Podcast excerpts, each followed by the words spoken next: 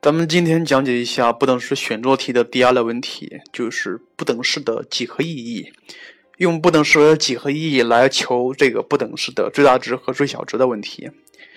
其实说不等式比较不严谨，应该说如何解带有绝对值的函数的最大值和最小值的问题。嗯，首先咱们先说一个问题，假设你看一下。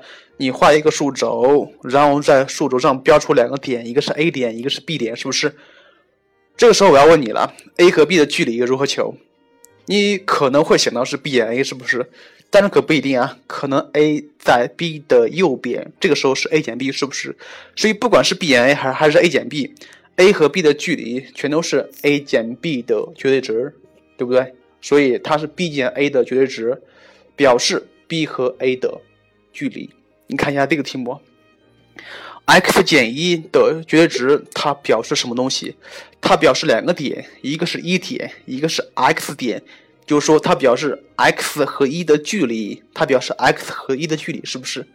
没错，你看一下。但是我要变一下了，假设变成二 x 减一，它怎么办？二 x 减一，它表示什么东西？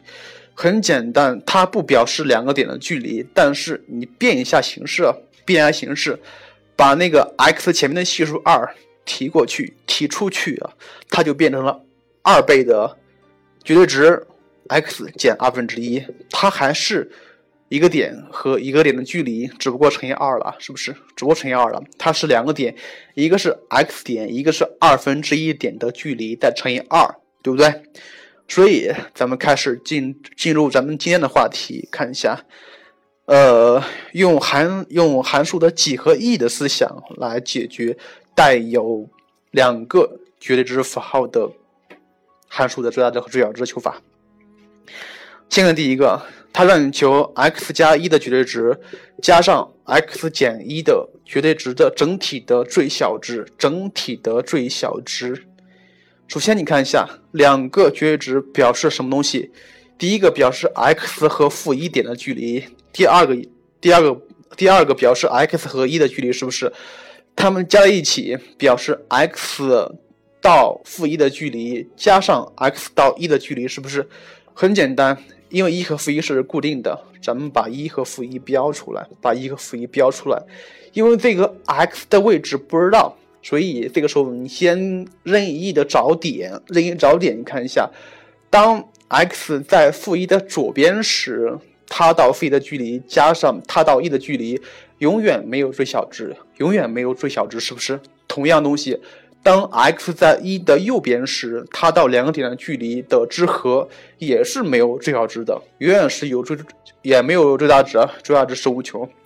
但是你看一下，当这个 x 在负一和一的中间的时候，中间的时候，它到负一的距离和它到一的距离之和正好是负一到一的距离。正好是二，正好是二，所以，呃，看一下这个题目的最小值其实就是负一和一的距离，就是二，就是二。我再重新说一遍，让你求 x 加一的绝对值加上 x 减一的绝对值，它的最小值就是指的负一和一的距离，就是二，就是二哈。至于怎么算的，然后再听我刚才说过的，重新想一遍。第二个问题，看一下，呃，如果他让你求 x 加一的绝对值减去 x 减一的绝对值的最大值，听好了，这一次让你解的是最最大值。同样的两个绝对值表示 x 表示 x 和负一的距离，另外一个表示 x 和一的距离，它们的差，它们的差，同样的把能标的全标上，一个是负一，一个是一，是不是？同样的看一下，当 x 在负一的左边时，当 x 在负一的左边时，它们的差，它们的差，这个时候肯定没有最大值，是因为什么呀？因为 x 到负一的距离永远是小于 x 到一的距离的，所以它们的差会越来越小，不可能有不可能有最大值。同样的东西，看一下，当这个 x 处于一的右边时。x 到负一的距离减去 x 到一的距离，永远是负一和一中间的这个位置，永远是负一和一中间的这个位置，也就是说是负一和一的距离永远都是二，你再看一下，当这个 i 当这个 x 处于负一和一的中间的时候，当 x 处于负一和一的中间的时候，这个时候表示啥？这个表示表这个时候表示 x 这个点到负一的距离减去 x 到一的距离，看一下这个时候有没有最大值。也也没有吧，是不是？